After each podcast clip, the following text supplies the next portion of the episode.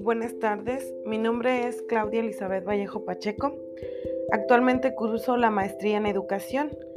El día de hoy abordaremos la definición de los objetos de aprendizaje, los cuales tienen como objetivo principal identificar contenidos educativos en la red para reutilizarlos en diferentes ciclos formativos, entornos virtuales o plataformas.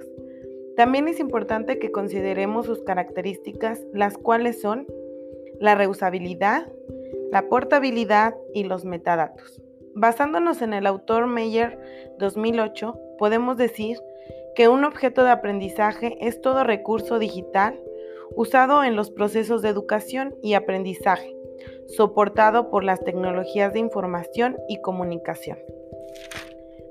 Como podemos darnos cuenta, tanto en los objetivos como en las definiciones se mencionan las herramientas tecnológicas. Es por eso que concluyo que los objetivos de aprendizaje son recursos educativos que se apoyan de las herramientas tecnológicas. Muchas gracias, que tengan una linda tarde.